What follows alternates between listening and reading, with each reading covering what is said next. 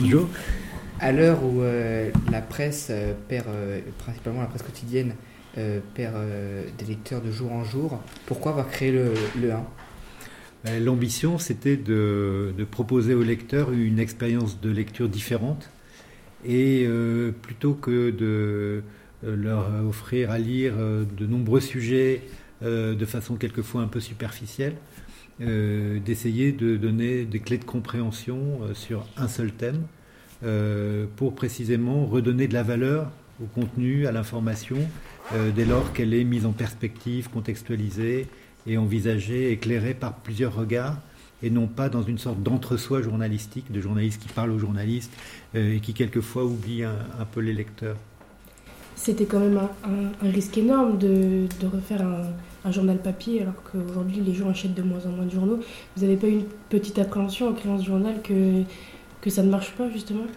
Oui, bien sûr, parce que quand on se lance euh, dans une aventure comme celle-là, euh, dans un environnement, comme vous le dites, euh, très numérique, de, dématérialisation de l'information, on peut se dire que le papier est de toute façon condamné. Mais précisément, nous, on considérait que le papier est un support et il n'a aucune raison d'être périmé, à condition que sur ce support, on y imprime de la valeur ajoutée, une valeur ajoutée et, l'enjeu, c'est que le papier ne n'essaie pas de ressembler au site internet, ne soit, pas la pâle copie des sites internet. À ce moment-là, on ira plutôt sur les sites internet, mais qu'en revanche, le, papier soit porteur de, euh, de, contenus pertinents, euh, originaux, euh, et qui prennent le lecteur pour ce qu'il est, c'est-à-dire quelqu'un d'intelligent.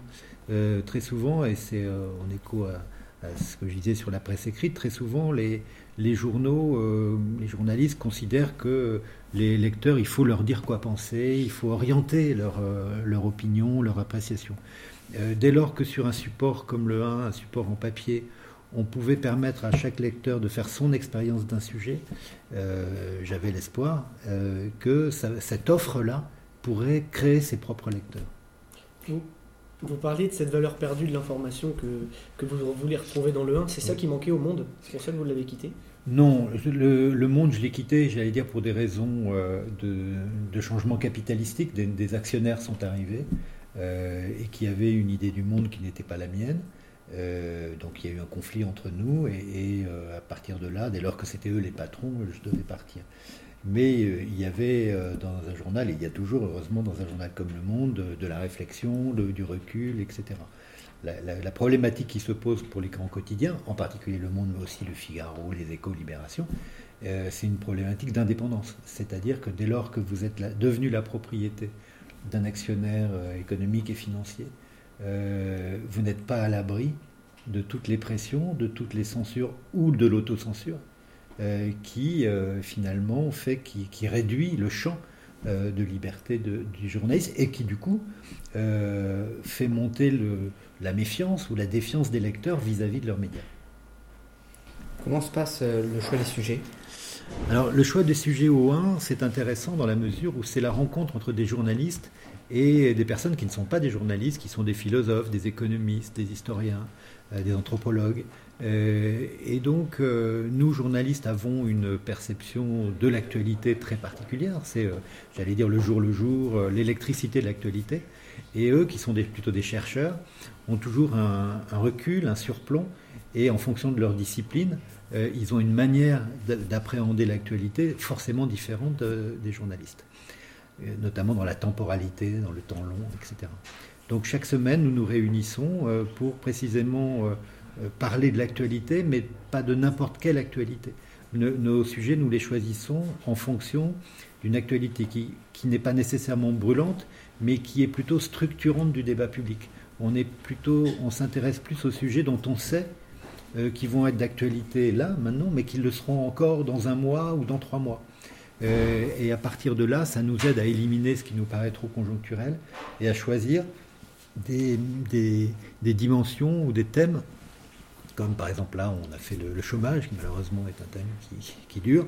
Quand on fait les migrants, quand on fait l'évolution du monde du travail, quand on fait l'évolution de, quand on fait le terrorisme, on sait bien euh, euh, est entré dans un, dans un moment, quand on fait le renouvellement de, la vie politique, de la démocratie, la réinvention démocratique, c'est pas pas un numéro qui va épuiser le sujet.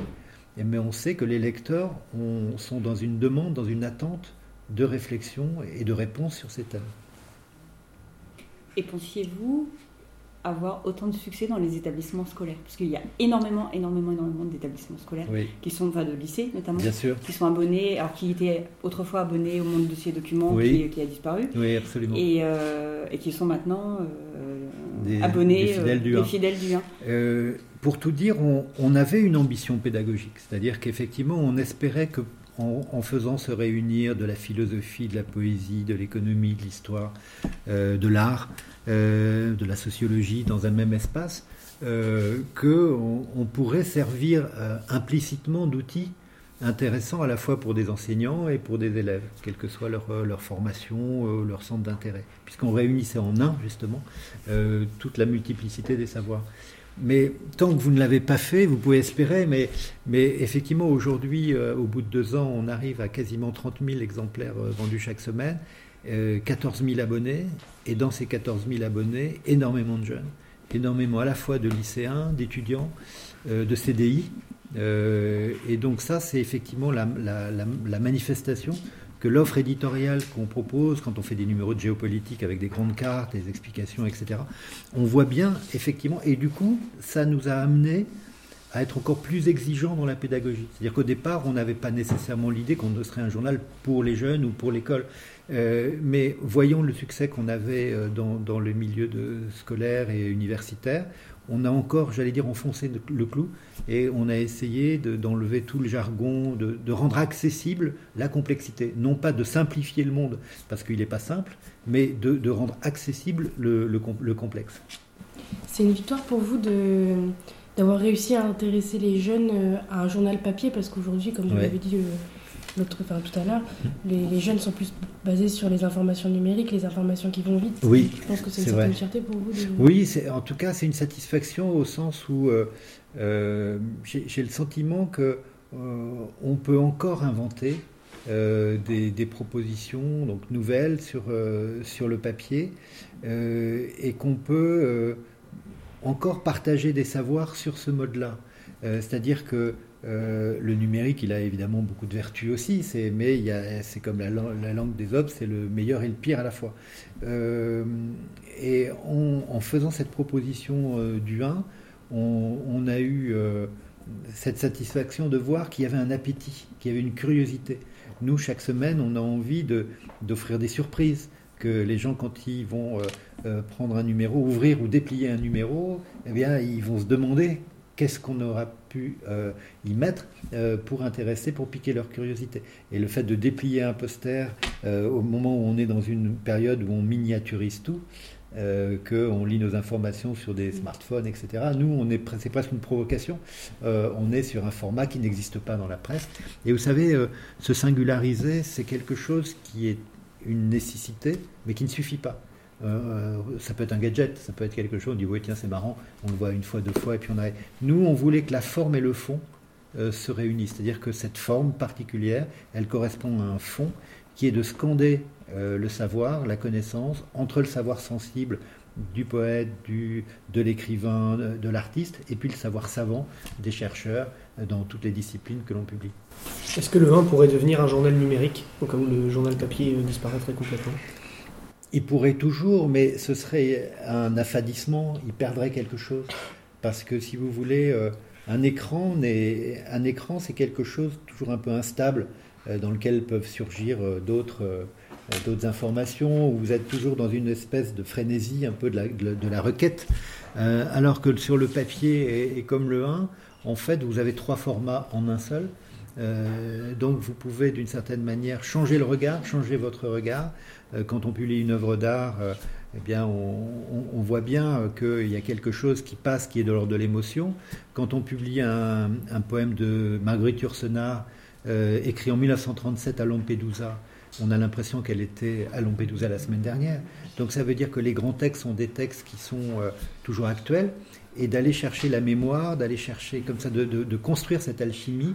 Le, le, papier et le papier scandé dans ces trois parties évidemment, offre un déploiement qu'un écran plat ne vous, ne vous permettra jamais. On parle beaucoup de la liberté d'expression. Est-ce qu'il y a des sujets qu'avec le 1, vous, vous, vous, censurez? Non, jamais, surtout pas. Surtout pas. Parce que précisément, vous savez, à une époque, euh, on disait, euh, c'est simple, euh, la liberté de la presse, elle n'existe pas dans les dictatures où il y a la censure, et elle existe dans les démocraties où on peut dire tout ce qu'on veut. Et puis on s'est rendu compte que finalement, le champ de la démocratie, si on le voit à travers la liberté de la presse, c'est quand même fortement réduit, sans qu'on soit en Corée du Nord, en Égypte ou en Chine. et de plus en plus de journaux vivent soit la censure, c'est rare, ça peut arriver, euh, soit surtout, j'allais dire, l'autocensure. Et pour ce qui nous concerne 1, il n'y a aucun sujet tabou, il n'y a aucun sujet sur lequel d'ailleurs on est tous d'accord. Je me souviens qu'on a publié il y a quelques semaines un, sujet, un numéro sur la fin de vie, euh, voyage au bout de la vie, et euh, on, certains avaient des, des idées, d'autres avaient des idées différentes, et finalement on a tous appris des intervenants qu'on a fait justement écrire ou qu'on a interviewés, et euh, ça a sûrement modifié les manières de penser des uns et des autres. Et ça, c'est ce qu'on veut. Choisir des sujets, y compris les plus dérangeants, pour accepter de se faire bousculer, euh, d'entendre des arguments qui ne sont pas les nôtres, mais qui vont nous permettre. Aujourd'hui, on est dans une société qui, qui, confond le débat et le combat. C'est-à-dire qu'il n'y a jamais de débat. Il y a toujours des combats où les gens ne bougeront pas d'idées parce qu'ils vont vous insulter, ils vont vous dire Mais non, ça, vous n'y connaissez rien, etc. Nous, ce qu'on veut, c'est créer du débat. C'est-à-dire qu'à travers des auteurs qu'on choisit, dont on sait qu'ils n'ont pas les mêmes positions sur un thème, eh bien de permettre au lecteur, encore une fois, qu'on considère comme intelligent, euh, de se faire lui-même une opinion plus, plus précise du thème. Le fait qu'il n'y ait pas de publicité dans le 1, ça y participe? Oui, ça y participe parce que la publicité est toujours vécue euh, comme une intrusion par le lecteur. Elle est, elle l'est, parce qu'elle euh, elle euh, perturbe le circuit, le, sens de lecture, l'ordre de lecture. Tout d'un coup, une publicité va, prendre plus d'informations, de place que l'information. Et puis, euh, plus les journaux sont faibles économiquement, moins ils ont de lecteurs, plus ils sont dépendants de la publicité.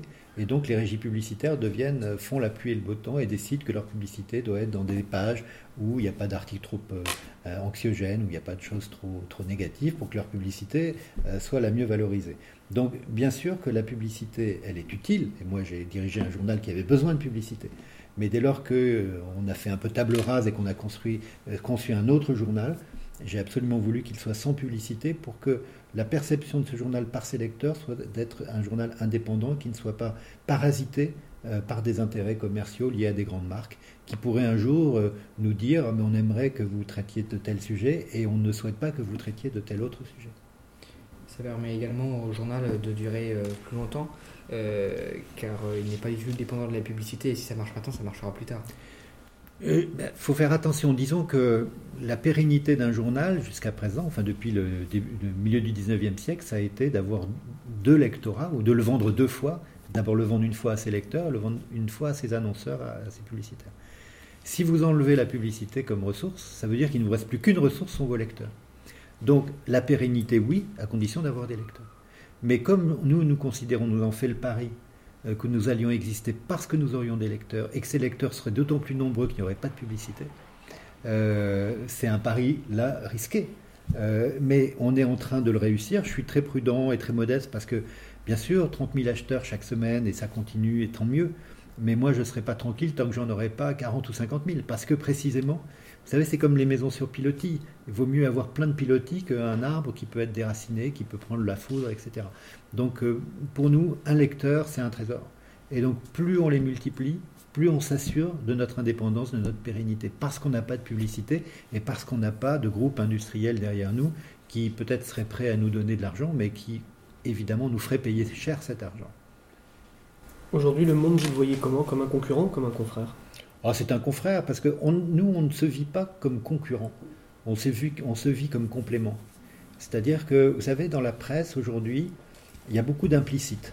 C'est-à-dire que si vous lisez un journal, quel qu'il soit, on voit bien que les, rédactions euh, ne font pas attention au fait que les lecteurs ne sont pas au courant de tout et qu'il y a une sorte de sous-entendu de plein de choses que si vous n'avez pas vous-même suivi un peu les, développements d'une affaire, bah, vous avez du mal à suivre. Nous, on est plutôt une aide à la lecture de la presse, c'est-à-dire qu'on on essaie d'être le journal qui fait aimer les journaux et, qui aide à les comprendre. Euh, donc on, est, on se vit comme un complément, y compris dans le temps. Dans les gens qui lisent des journaux, euh, ils consacrent déjà beaucoup de temps et le 1 euh, vient en plus. Donc on ne peut pas dire qu'on est en, concurrence, on est, on est complémentaire. et un journal comme Le Monde, c'est pour nous des, confrères, évidemment. Vous ne pensez pas justement que créer un journal encore supplémentaire avec tous les journaux qui existent mmh. encore aujourd'hui, ça peut être considéré un peu comme un, un ras-le-bol Trop de journaux pourraient tuer les journaux ah ben, Vous avez absolument raison. C'est-à-dire que si on avait dit, ben voilà, le 1, c'est un hebdomadaire qui s'ajoute à l'Obs, à l'Express, etc., je pense que ça n'aurait pas apporté grand-chose et qu'on serait mort depuis longtemps. Mais c'est pas un journal qu'on a fait. En fait, c'est qu'on a saisi au vol une idée et que cette idée, on l'a fait s'incarner, se matérialiser dans un, objet de presse. Et, j'insiste sur le mot objet dans la mesure où euh, un journal, quand vous l'avez lu, vous le jetez. Un objet, euh, s'il vous plaît, vous le gardez. Et ce qu'on voit, c'est que de plus en plus de nos lecteurs, et on le sait pour une raison simple, c'est qu'ils nous demandent, ils nous écrivent ou ils vont sur notre site pour se procurer des anciens numéros, pour se constituer une collection. Et donc ça, c'est très important parce que nous qui vivons maintenant euh, dans, une, euh, dans un monde de, l'éphémère, du, très rapide, de, l'accélération absolue, eh bien, on a essayé d'injecter, d'introduire une notion de durée, de durabilité euh, dans, le, dans ce monde qui va vite. Et, c'est vrai que pour nous, le 1, on, a créé, on a maintenant lancé des petits livres du 1, les indispensables. On a fait le premier sur Daesh, qui est Daesh? On va sortir le deuxième sur pourquoi les migrants, qui sont exclusivement fait euh, de, contenu déjà paru dans le 1 et qu'on a réédité, qu'on a remis en forme plus d'un petit dossier de 15 pages, eh bien, euh, on voit bien l'appétit des lecteurs pour ces initiatives-là. Ça, veut dire qu'on est dans quelque chose de durable qui peut apporter justement de la compréhension et non pas au-delà d'une semaine, il n'est pas périmé. voilà. votre concept, en tout cas, de, de, faire un journal avec seulement une page, euh, une feuille a été euh, rééditée par, euh, par la Stampa, il me semble, oui. dans l'italien. Est-ce que c'est une fierté pour vous? Ah oui Oui, parce que, en fait, quand j'étais directeur du Monde, on avait depuis des années des projets de faire des, des choses en commun avec des Italiens, avec des Espagnols, avec les Anglais, les Allemands, etc., sorte de journal européen. Puis finalement, j'allais dire, le, les égaux sont tellement forts que c'est difficile de, de faire s'entendre, de faire travailler ensemble des grosses structures, etc. Et puis finalement, euh, avec le 1, donc avec cette feuille pliée en 3, euh, on a euh, séduit nos amis de la Stampa qui sont venus nous voir. On ne les avait pas sollicités, non pas qu'on n'y pensait pas, mais simplement on était déjà tellement pris pour faire le 1 en français. Et ils ont été sensibles au concept, à tout ce que, ce renferme comme innovation le 1. Euh, et ils ont eu envie de le faire, donc on leur a cédé une licence, et évidemment c'est très important, euh, d'un point de vue économique, mais aussi, j'allais dire surtout, en termes de notoriété. Euh, et l'ambition du 1 en 2016, c'est de signer, de conclure d'autres accords avec d'autres grands titres en Espagne, en Allemagne, en Grande-Bretagne, pour jeter les, fondations d'un journal européen qu'on pourrait faire une fois tous les trois mois ou une fois tous les mois sur un thème commun et, on pourrait euh, justement euh, solliciter des contenus euh, venant de tous ces pays.